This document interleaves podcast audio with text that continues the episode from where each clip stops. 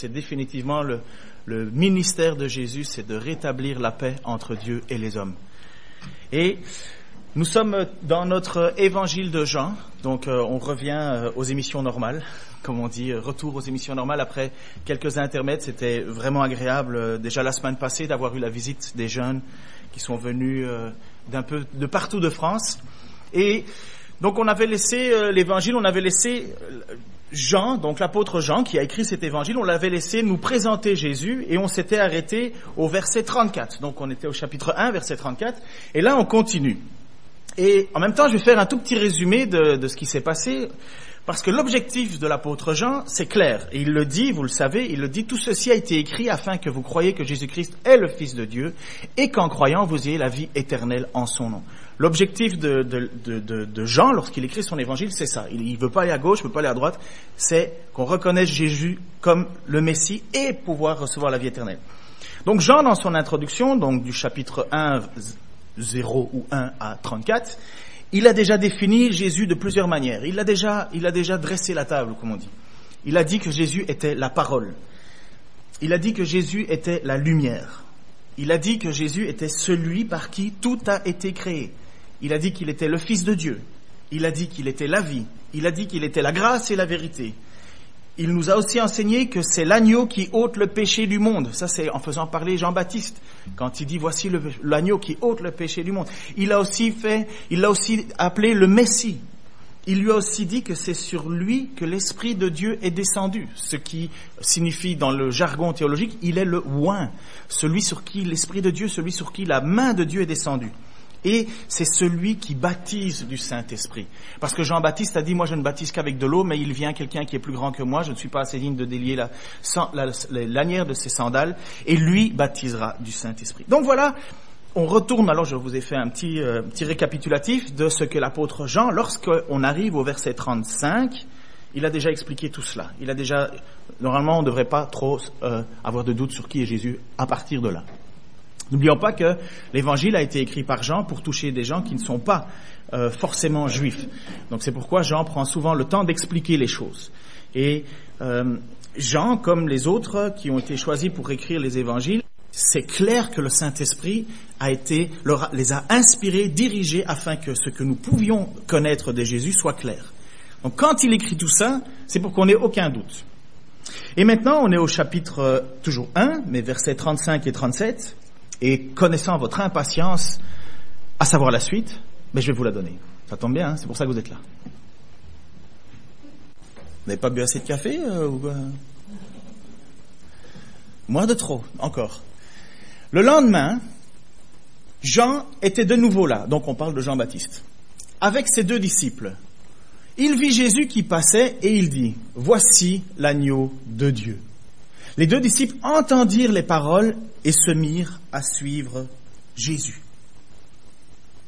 Au verset 38, juste après, donc voilà, Jean qui, donc le lendemain, une, une nouvelle fois, Jean-Baptiste dit, voilà, c'est lui l'agneau de Dieu, et les disciples de Jean, qui étaient avec Jean, décident de quitter Jean-Baptiste pour aller et suivre Jésus-Christ, ce qui est normal.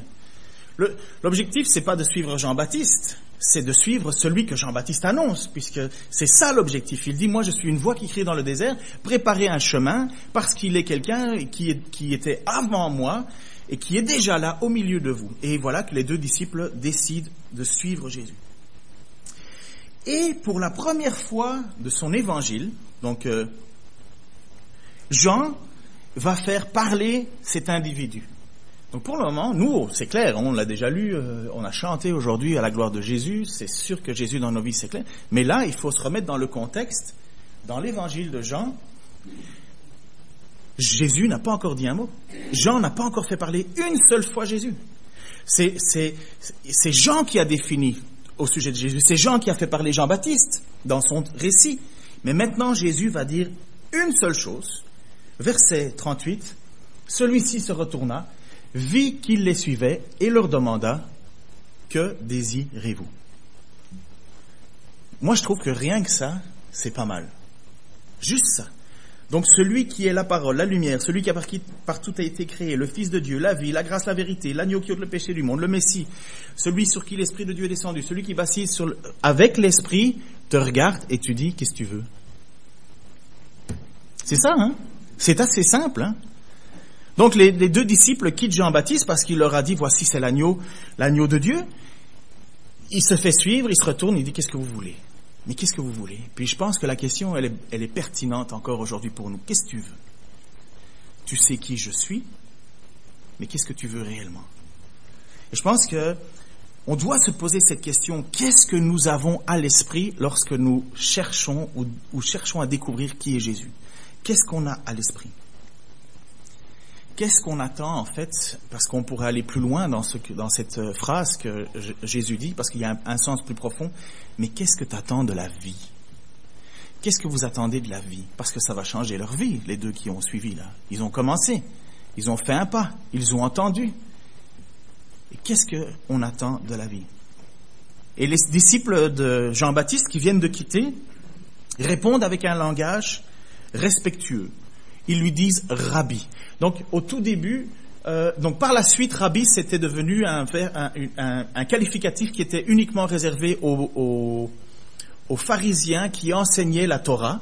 Mais avant ça, le mot était un petit peu plus diffus. C'était pas encore très très précis. Mais Rabbi, c'était toujours une forme euh, respectueuse de dire celui qui nous enseigne, le maître. Donc c'était l'idée que les deux disciples étaient en train de leur dire on veut savoir. Rabbi, donc nous avons besoin que tu nous enseignes. C'est comme si, on disait euh, maîtresse, euh, à l'école bien entendu, hein. maîtresse ou maître.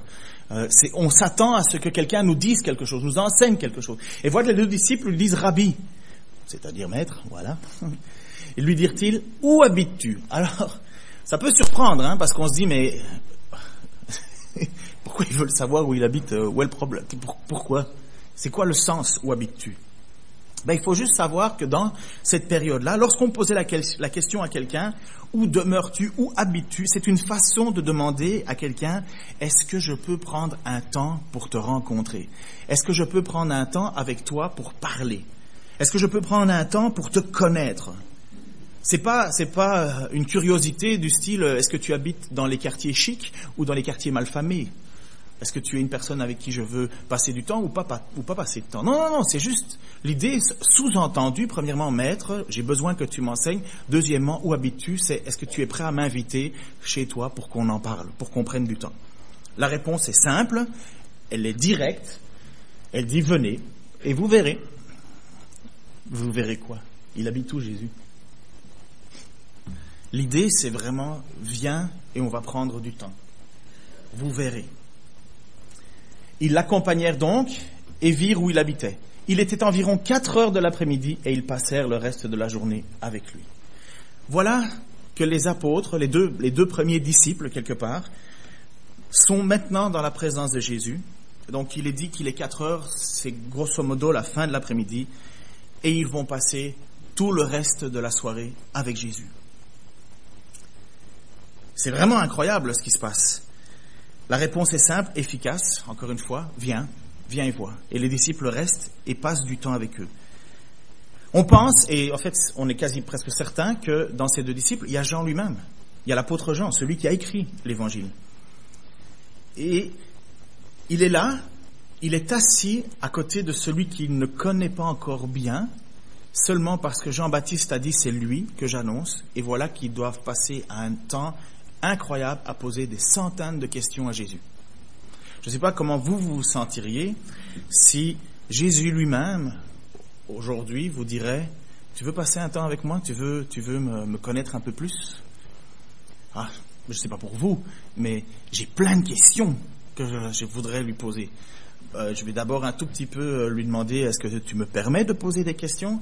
Mais mon désir, et j'espère que c'est le désir de votre cœur, ma première question, c'est, Seigneur, est-ce que j'ai le droit, donc comme je dis, est-ce que j'ai le droit de te poser des questions? Deuxièmement, Seigneur, est-ce que tu peux me dire où dans ma vie je fais des erreurs?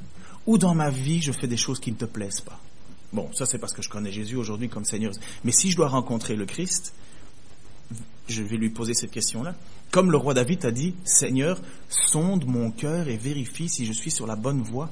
Et moi, en tant que responsable d'église, en tant que pasteur, ben, je vais lui poser la question, Seigneur, est-ce que j'ai fait comme toi, tu attends que je fasse? Est-ce que j'ai bien fait Ça, c'est ma question. C'est la, la question que je lui pose à chaque fois que je prie.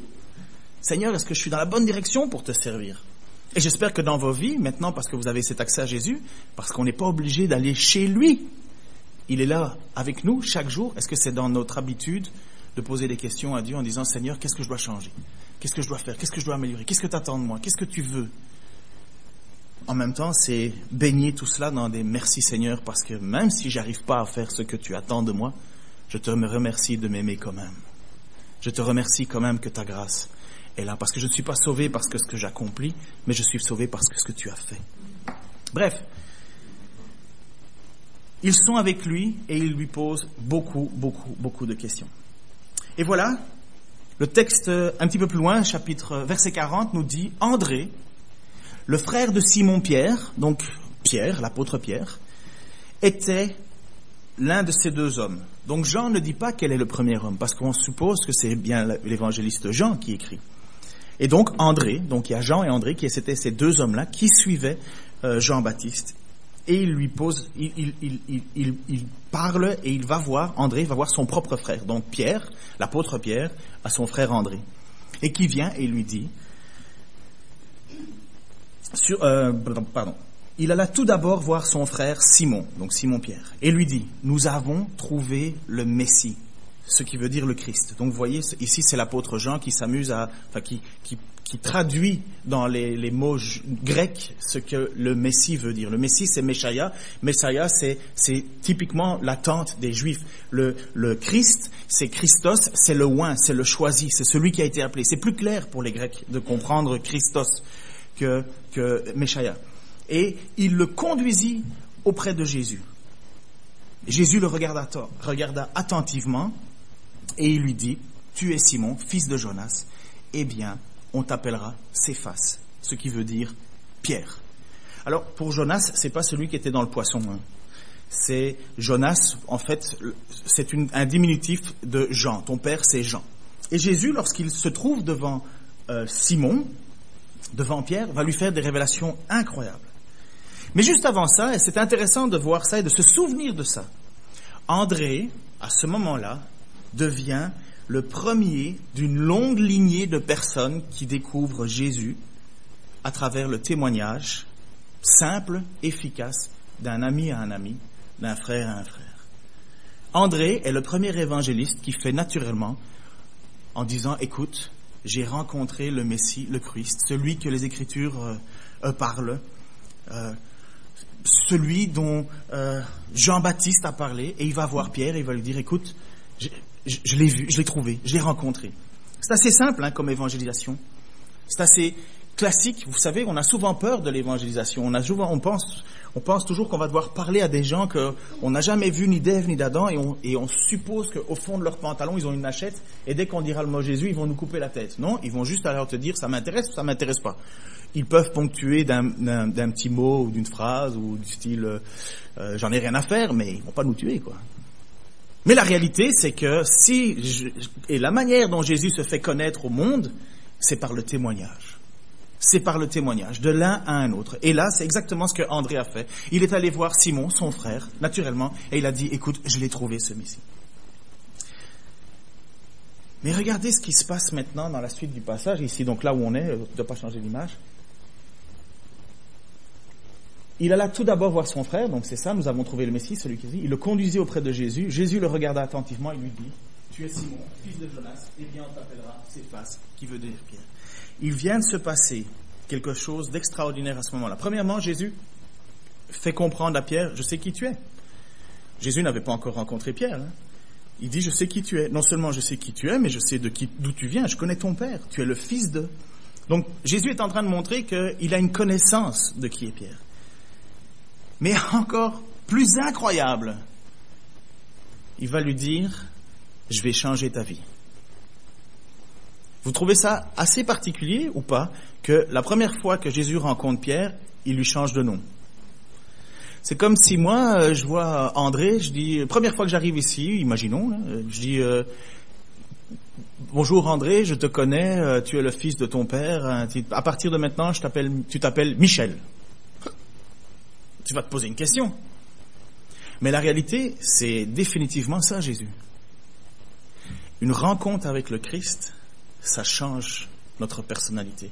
Ça change qui on est. Et lorsque Jésus dit, je vais t'appeler Pierre, en fait, Jésus connaît déjà la fin de la vie de Pierre. Jésus connaît nos vies, il connaît nos destinées, il connaît la finalité de nos vies. Il sait là où il va nous amener. Donc Pierre se présente devant lui en disant, je connais ton passé, je sais que tu t'appelles Pierre, je sais que tu es le fils de Jonas, de Jean. Mais maintenant, parce que tu m'as rencontré, tu vas t'appeler Pierre. Souvenez-vous que dans Matthieu chapitre 16, verset 18, Jésus va donner l'explication du mot Pierre. Là, on est tout début. Hein, Simon, Pierre, vient juste de rencontrer, donc Simon en fait, il s'appelait Simon, puis après ça il s'appelait Pierre, mais il vient juste de rencontrer Jésus, et plus tard Jésus va lui déclarer, et moi je te déclare, tu es Pierre, et sur cette pierre j'édifierai mon église, contre laquelle la mort elle-même ne pourra rien. Au moment où Jésus rencontre Simon, Jésus sait déjà que ce Simon, ça va être Pierre, et Pierre, qui s'efface, qui efface, euh, euh, c'est surtout le mot, l'idée de dire tu es un fondement, tu es une pierre, et ce nouveau nom, c'est ce qui va définir ton identité. La rencontre de Jésus avec Pierre, Simon a donné une nouvelle identité, une nouvelle vie, une nouvelle perspective, au point que Jésus sait déjà ce qu'il va lui dire plus tard. Mon Église, je vais la bâtir sur toi.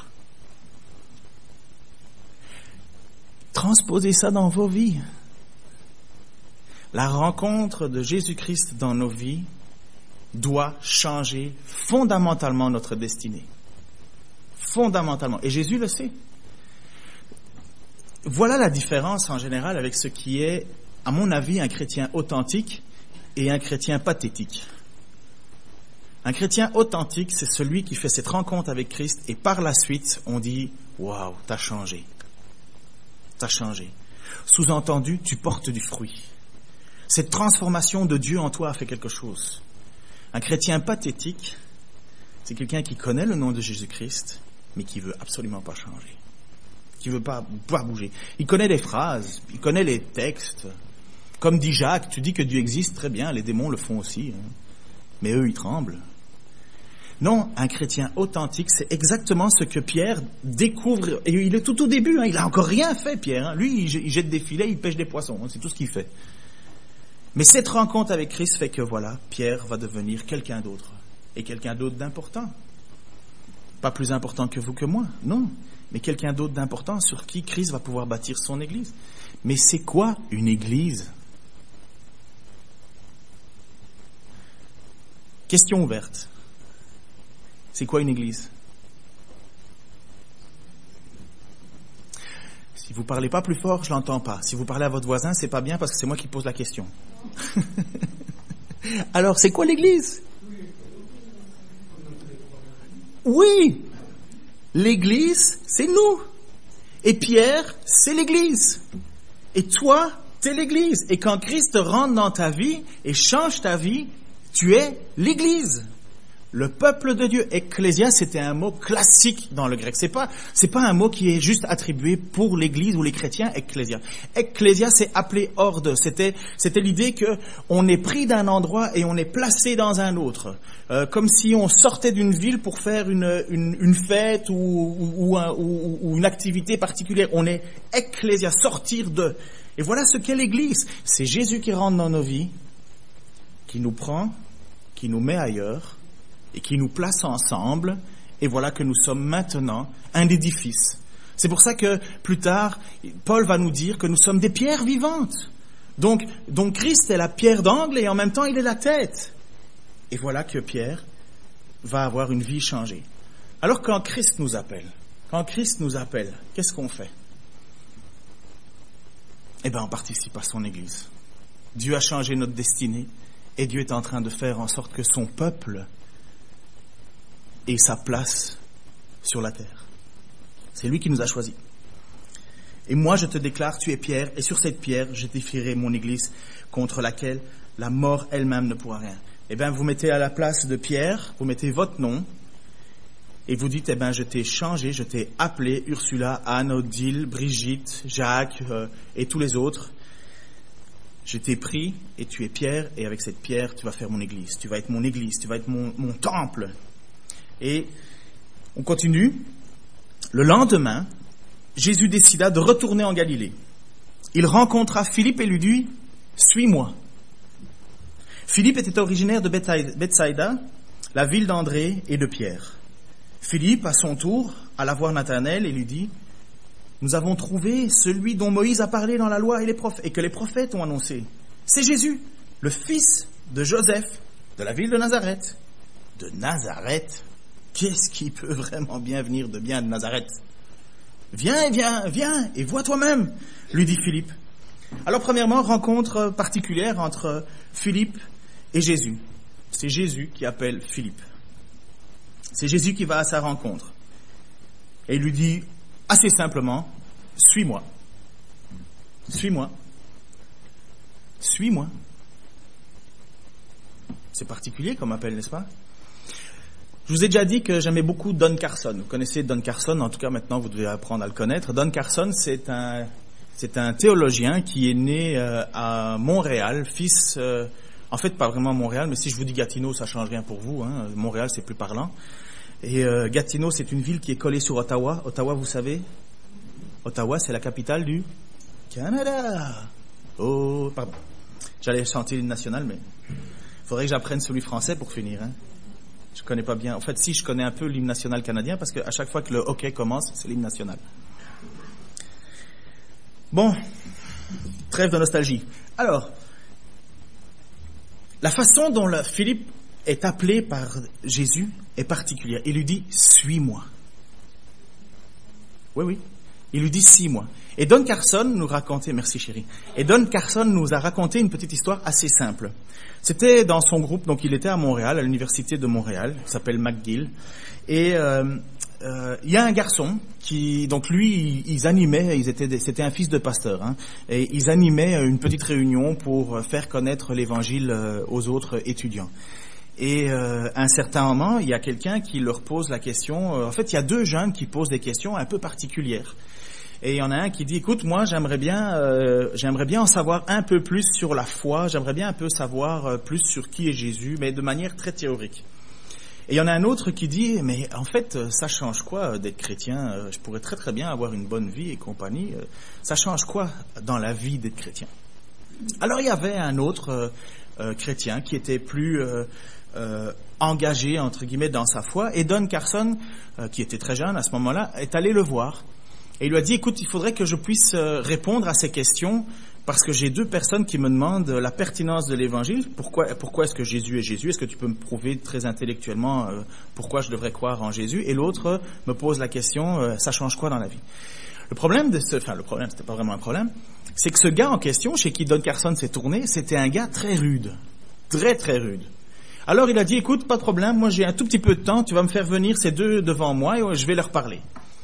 Alors le premier qui est venu en disant avec ses questions intellectuelles, il lui a dit, écoute, tu veux savoir que Jésus est Dieu, tu veux savoir quoi? Tu n'as pas encore eu assez, j'ai pas de temps pour toi. Je vais pas perdre de temps avec toi.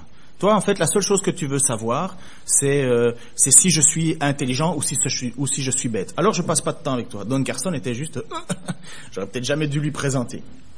Quant au deuxième, au deuxième étudiant qui disait, mais ça change quoi d'être chrétien? Il lui a dit, écoute, garçon, je vais te proposer une chose.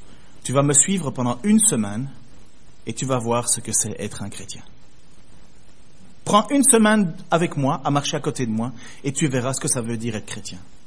Et tu verras ce que ça change dans la vie d'être chrétien. Et voilà, que Don Carson était un petit peu subjugué, mais en même temps, c'est tellement vrai. C'est tellement vrai. C'est tellement vrai que l'évangile n'est pas une connaissance, c'est des vies transformées. Il n'y a rien de pire aux yeux de Dieu, et vous le savez, je l'ai dit combien de fois, que l'hypocrisie. J'espère que les gens autour de nous voient la différence entre ce qu'est connaître Jésus-Christ et vivre Jésus-Christ. Et que nous puissions, comme l'apôtre Paul l'a dit lui-même à Timothée, sois mon imitateur, comme moi-même je suis imitateur du Christ. Suis-moi. Et Jésus, c'est ce qu'il a fait avec les apôtres. Il a dit, suivez-moi, suis-moi et vous verrez. Suis-moi. Et nous, à la suite, l'évangélisation, je dirais, la plus concrète, c'est de dire à quelqu'un, ben viens, suis-moi. Mais en même temps, on n'a pas le choix, il faut être authentique avec ce qu'on croit, il ne faut pas être pathétique. Voilà que cette rencontre se fait, voilà que Philippe suit Jésus, et voilà que maintenant, ils vont dans une ville qui s'appelle, euh, euh, enfin, qui retourne en Galilée, et ils vont dans la ville d'André et de Pierre, et Philippe maintenant va voir Nathanaël. Nathanaël, ça veut dire euh, le don de Dieu. Et il n'y a pas une explication particulière avec l'idée de nom de Dieu, du nom de Dieu, le nom particulier. Mais cette histoire, elle est fascinante, mais vraiment fascinante. Philippe va voir Nathanaël et lui dit, tu sais, j'ai trouvé celui dont Moïse a parlé dans la loi. Parce que depuis tout le temps, dans l'Ancien Testament, Jésus est annoncé. Moïse avait déjà dit, dans le passé, il descendra un prophète qui sera plus grand que moi. Moïse l'avait déjà annoncé. Et donc, Philippe va voir Nathanaël et lui dit, tu sais, je l'ai trouvé ce fameux prophète. Je l'ai vu, je l'ai rencontré. Et en même temps, c'est ce prophète que les autres prophètes ont annoncé. Et vous savez, par exemple, Ésaïe, si vous avez le temps de, lire Ésaïe 53, vous allez voir que c'est écrit 700 ans avant. Hein. Ça annonce Jésus, ça annonce l'arrivée du Messie. Et donc, Philippe va simplement voir Nathanaël et dit, tu sais, je l'ai trouvé, ce Messie. Et en fait, c'est le fils, c'est Jésus, donc son prénom Jésus, le fils de Joseph. Tiens, c'est bizarre, fils de Joseph. Comment ça, fils de Joseph? Ça devrait nous parler. De la ville de Nazareth.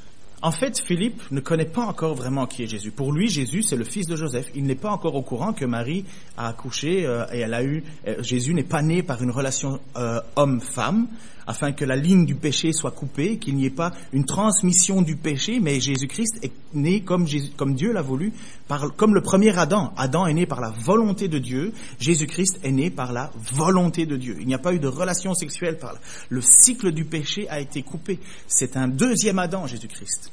Je vous expliquerai tout ça quand on passera dans l'épître aux Romains, ou si vous voulez me voir après le culte, euh, venez, je prendrai un peu de temps pour vous expliquer tout cela. Mais voilà que Jean, dans son écriture, fait parler de façon ironique. C'est le fils de Joseph. L'apôtre Jean sait très bien quand il rédige son évangile que Jésus est le fils de Dieu et pas le fils de Joseph. Parce que même plus tard, dans les Écritures, quand Jésus va rentrer, rentrer, dans son village, les gens vont être sarcastiques en disant, mais on sait très bien qui tu es, tu es le fils du charpentier, on connaît ton père, on connaît ta mère, on connaît tes frères, tes sœurs. Pourquoi est-ce qu'on te croirait? Mais voilà que Nathanaël dit cette phrase vraie, mais qu'est-ce qui peut venir de bon de Nazareth? Mais viens et vois, viens et vois.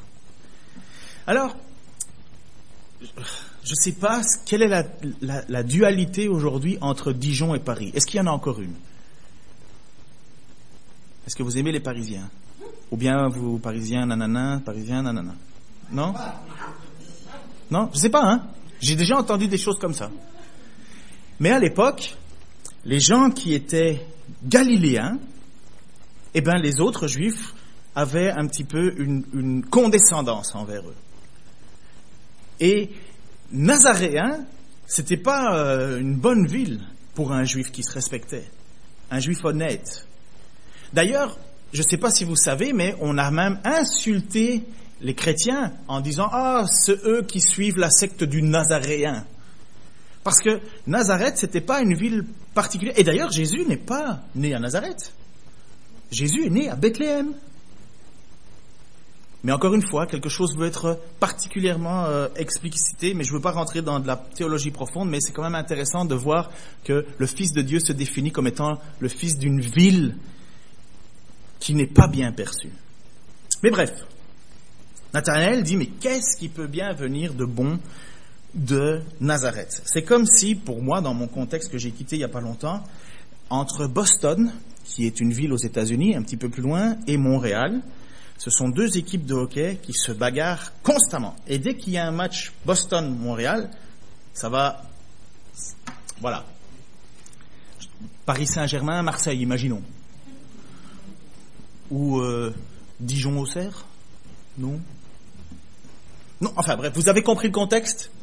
Si je demandais à un Marseillais, euh, oui, on a un super joueur qui viendrait euh, de, Paris, le gars de Marseille va me faire, hé, qu'est-ce qui peut venir mieux de bon de Paris? Eh bien, c'est exactement la même pensée, la même dualité qu'il y a dans la tête de de Nathanaël, mais lui, en même temps, comment est-ce qu'il peut associer le Messie avec cette ville de Nazareth qui est une mauvaise ville?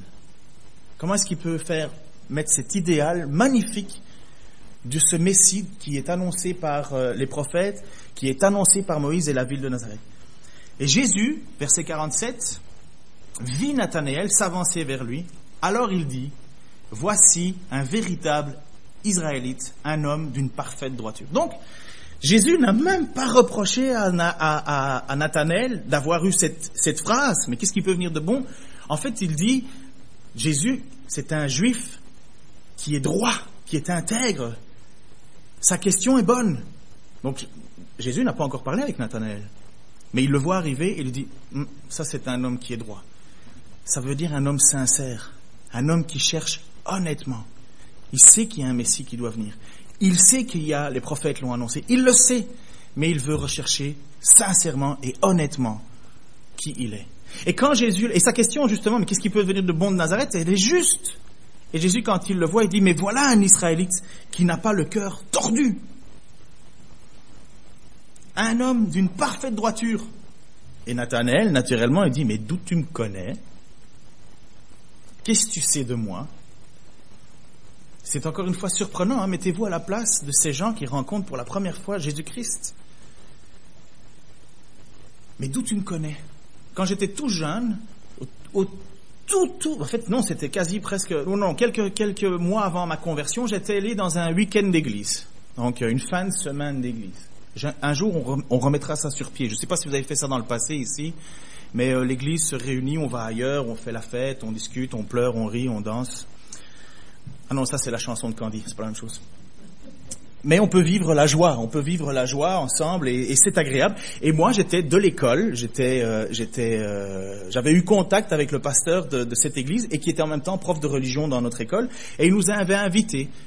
Et j'ai voulu y aller parce que Annie allait aussi. Et moi, je la trouvais belle. Et ouais, Jésus peut m'attirer euh, de toutes les manières. Hein. J'avais pas prévu qu'il me garde, par exemple. Mais donc, j'ai été à ce week-end, et là, il y a un, homme, Jean-Claude, qui nous a vu rentrer, dans, on était tous avec nos sacs, on rentrait dans l'endroit, et il dit, ah, bonjour, toi tu t'appelles un tel, toi tu t'appelles un tel, puis il me regarde, il dit, toi tu t'appelles Ken, hein? Et moi, dans ma tête, c'est, mais d'où il me connaît ce type?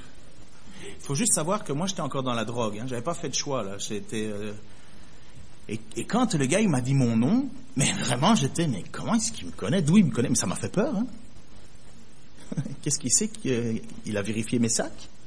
Il va regarder ce que j'ai dans mon sac? En fait, bon, il était, c'est juste parce que euh, il passait beaucoup de temps à l'église à prier pour nous et euh, c'était pas très très difficile de savoir que j'étais Ken parce que j'étais le seul qui voulait s'habiller à l'inverse des autres de la mode. Donc moi, je, donc quand il m'a vu, ben euh, voilà. Mais il avait, il avait en tête le nom de toutes les personnes. Et c'est surprenant. Est-ce que ça vous est déjà arrivé, ça, quand quelqu'un vous voit pour la première fois et vous dit votre nom, ah toi tu es certainement euh, un tel, hop. Eh ben c'est exactement la même pensée qu'il y a dans Nathanaël. Mais d'où tu me connais? Et ça c'est incroyable avant même que Philippe t'appelle. Donc, Philippe, c'est celui qui a été dire à Nathanaël, viens, j'ai trouvé le Messie, j'ai trouvé ceux dont le prophète parle. Avant même que Philippe t'appelle, lui répondit Jésus, lorsque tu étais sous le figuier, je t'ai vu. En quoi est-ce que c'est surprenant cette phrase? Aujourd'hui, avec la technologie, euh, un drone, un satellite, une paire de jumelles, mais en tout cas, c'est suffisamment puissant pour que Nathanaël déclare juste après, Maître, s'écria Nathanaël, tu es le Fils de Dieu, tu es le roi d'Israël. Mais qu'est-ce que, Jésus lui a dit? Ça ça vous pose pas une question? Tu es Philippe, et eh ben juste avant, euh, juste tu es tu es euh, tu es Nathanaël, oui oui parfait. Et eh ben juste avant que Philippe vienne te voir, moi je t'ai vu lorsque tu étais sous le figuier. Et puis après ça, Nathanaël, naturellement, dit ben tu es le Messie, le Fils de Dieu. Mais qu'est-ce qui s'est passé sous ce figuier? Qu'est-ce que Jésus a vu? Ça, c'est intéressant. Ça, c'est étonnant. Et je crois que ça, c'est à mon avis le point le plus extraordinaire pour l'évangélisation. Pour le moment, vous avez bien vu, hein, on est dans de l'évangélisation quelque part. Les, apôtres, enfin les disciples vont dire euh, un, tel vient, on a vu, on l'a vu, on l'a rencontré, viens et vois. C'est un message qui se transmet. Et Nathanaël est là. On lui dit viens, c'est le Messie, viens voir, viens voir. Qu'est-ce qui peut venir de bon de Nazareth? Ah, Jésus lui dit mais t'es droit, toi, toi t'es droit. Et comment tu me connais? Mais parce que quand tu étais sur le figuier, je t'ai vu. La littérature rabbinique, donc ce que l'on connaît, d'abord, qui sait ce que c'est un figuier? Ok, ben moi j'en ai, ai vu il n'y a pas longtemps. Je savais pas que c'était grand. Je savais pas que ça faisait de l'ombre. J'avais jamais vu de figuier de ma vie. La seule chose que j'avais vu, c'est ce qu'il y a dans Carrefour. C'est des boîtes et on te fournit pas le figuier avec, hein. On te fournit les figues. Et ben j'avais aucune idée de ce que c'était. Et ben en fait, on sait que dans la littérature rabbinique, le figuier, c'était d'abord un symbole d'une maison, d'une prospérité. Euh, d'ailleurs, vous saviez que dans le temple, si vous avez un peu relu euh, les textes où Moïse reçoit la, description de, comment il faut faire les choses, il y a un figuier. Enfin, il y a des figues qui sont là, en symbole, en dessin. Mais la littérature rabbinique nous rappelle aussi et nous dit aussi que le figuier, c'est l'endroit où les gens se mettaient à part pour prier. C'est l'endroit où les gens cherchaient de l'ombre pour parler et se retirer pour prendre un temps spirituel, un temps de prière. Et moi, ça m'a touché quand j'ai lu ça. Qu'est-ce qui aurait pu convaincre Nathanaël de déclarer à cet homme qu'il n'a jamais vu, ni d'Ève, ni d'Adam, ça tombe bien, tu es le Fils de Dieu. C'est pas rien, là. Tu es le Fils de Dieu tu es le roi d'Israël. Simplement parce que Jésus lui a dit, tu sais, lorsque tu as prié, je t'ai entendu. En fait, il dit à Nathanaël, c'est moi que tu priais. À cet endroit où il y avait, où lorsque tu étais sur le figuier, je t'ai vu. Qu'est-ce que Nathanaël a prié? Je n'en sais rien. Qu'est-ce que Nathanaël a dit? On n'en sait rien. Mais ce que l'on sait, c'est, tu sais, ce Dieu que tu priais sans vraiment connaître, eh bien, il est ici devant toi. Et moi, je crois que définitivement, c'est la meilleure chose quand on veut faire connaître Christ à quelqu'un. On lui dit, tu sais, tu as entendu beaucoup de choses aujourd'hui. Ce soir, prie Dieu. Prie-le. Demande-lui de rentrer dans ta vie. Intercède. Parle-lui. Tu ne le connais pas bien. Tu ne sais pas qui il est. Tu ne sais pas à quoi il ressemble. Prie-le. Prie-le. Parce que c'est exactement ce qui s'est passé. Nathanaël a prié, on ne sait pas ce qu'il a demandé, il n'y a rien qui dit là-dessus, mais ce que l'on sait, c'est que quand Jésus lui a dit, je t'ai vu lorsque tu étais sous le figuier, ça a transformé la vie de Nathanaël, il a dit, tu es le fils du Dieu. Et c'est pas rien, ça. Tu es le roi d'Israël, c'est encore pas rien du tout. Et Jésus va lui dire ceci. Tu crois? lui répondit Jésus, parce que je t'ai dit que je t'ai vu sous le figuier. Tu verras de plus grandes choses encore. Et il ajouta, oui, je vous l'assure, vous verrez le ciel ouvert et les anges de Dieu monter et descendre entre le ciel et la terre par l'intermédiaire du Fils de l'homme. Jésus répond à Nathanaël, dont Nathanaël est déjà subjugué, hein, d'après sa déclaration, c'est assez clair qu'il est marqué. Il dit, Jésus, tu crois? Parce que je t'ai annoncé quelque chose. Tu crois parce que je t'ai dit ce que tu as fait. En fait, tu crois parce que je t'ai annoncé quelque part un miracle. C'est un miracle. Quelqu'un qui vous dit ce que vous étiez en train de faire alors que personne ne le voyait, c'est un miracle. En fait, c'est l'authentification de que c'est bien le Fils de Dieu. Mais il lui dit, tu verras des choses encore plus grandes. Ça, c'est rien. Ça, c'est rien. Mais tu vas voir des choses encore plus grandes. Et puis il ajoute, vous verrez le ciel ouvert et les anges de Dieu monter et descendre entre le ciel et la terre par l'intermédiaire du Fils de l'homme. Mais qu'est-ce que c'est que ça? Est-ce que nous voyons un seul passage dans l'Écriture où Jésus marche? Et à ce moment-là, il y a comme un, ascenseur euh, spirituel où on voit des anges monter et descendre Non, non, non. Le seul moment où on, connaît dans l'Écriture où il y a eu des anges, c'est quand ils se sont révélés aux bergers. Au moment de la naissance, il y a eu des milliers d'anges devant les bergers, et puis ils, ont, sont juste tombés à terre, et puis alors ils ont couru essayer de trouver où était ce fameux Messie, parce que on leur a dit aujourd'hui dans la ville de, euh, de Bethléem, un sauveur vous est né, et puis des milliers d'anges sont là, puis après ça, il n'y a pas vraiment de texte qui nous parle de la présence d'anges. On n'en connaît pas trop dans le Nouveau Testament. Donc on ne voit pas, il n'y a pas, c'est très imagé ce que Jésus est en train de dire. Il dit, tu verras le ciel s'ouvrir et les anges monter et descendre. C'est exactement ce qui s'était passé ou ce qui a été déclaré avec Jacob. Jacob, qui va être appelé Israël, qui va être appelé la maison de Dieu. Et quand Jésus dit à Nathanaël, tu crois parce que je t'ai expliqué ce que tu faisais sous le figuier, parce que je t'ai dit que je t'ai vu, mais tu verras encore plus. Et voilà ce que Jésus lui dit de façon presque énigmatique. Tu vas voir la maison de Dieu au milieu de vous. Tu verras la présence de Dieu au milieu de vous. Tu verras le, le, le, le ciel au milieu de vous. Et c'est exactement ce que Jésus, ce que Jean veut nous faire comprendre dans son évangile. Et c'est exactement ce qu'est Jésus, et c'est exactement l'Emmanuel, Dieu au milieu de nous. Et donc, quelque part, Jean va nous expliquer maintenant, parce que juste après, ça va commencer, euh, on est toujours dans l'introduction de l'évangile de Jean, juste après ça, Jean va nous montrer et veut nous faire comprendre par là, par ce passage-là, qu'à partir de ce moment-ci, tout ce que nous allons lire dans l'évangile, tout ce que nous allons voir dans son évangile, tout ce que Jean veut nous faire comprendre parce que l'Esprit lui inspire, c'est que nous allons voir comment Dieu demeure parmi nous, comment vit Dieu. Vous allez voir les anges de ciel. En fait, tu veux savoir comment ça se passe au ciel, tu veux savoir qui est Dieu, regarde à Jésus. Tu veux savoir ce que Dieu pense, ce que Dieu veut, ce que Dieu attend, ce que Dieu aspire, regarde à Jésus. Tu veux savoir qui est celui que tu pries dans le secret chez toi sans le connaître vraiment? Regarde à Jésus. Tu veux savoir c'est quoi l'amour, la présence, la puissance, l'extraordinaire euh, bonté et beauté de, Dieu? Regarde à Jésus.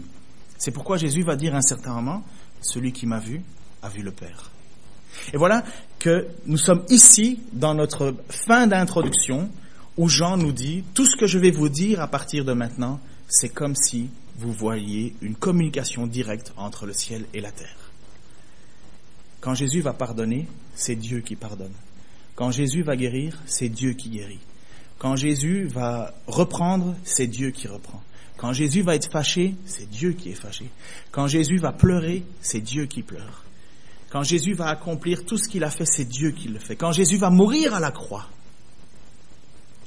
c'est ce que Jésus va dire plus tard, non pas ma volonté, mais ta volonté. Voilà la fin de l'introduction de l'évangile de Jean. Voici ce qui va nous amener maintenant dans la suite.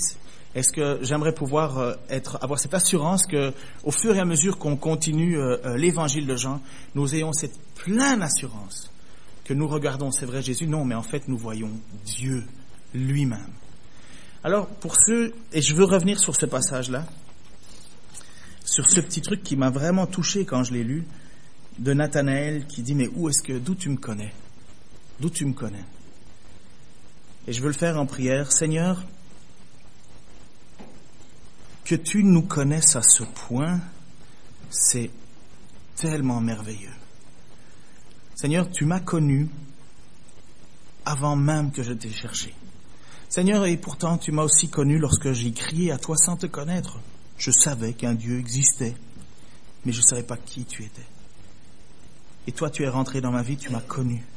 Seigneur, combien de personnes crient à toi sans te connaître? Combien de personnes aspirent à toi sans te connaître? Combien de personnes doivent, dans les moments difficiles de leur vie, dire si un Dieu existe, qu'il m'écoute? Seigneur, merci parce que c'est toi. Seigneur Jésus, merci parce que tu viens au milieu de nous. Seigneur Jésus, merci parce que tu t'approches de nous, tu nous appelles, tu nous dis, suis-nous.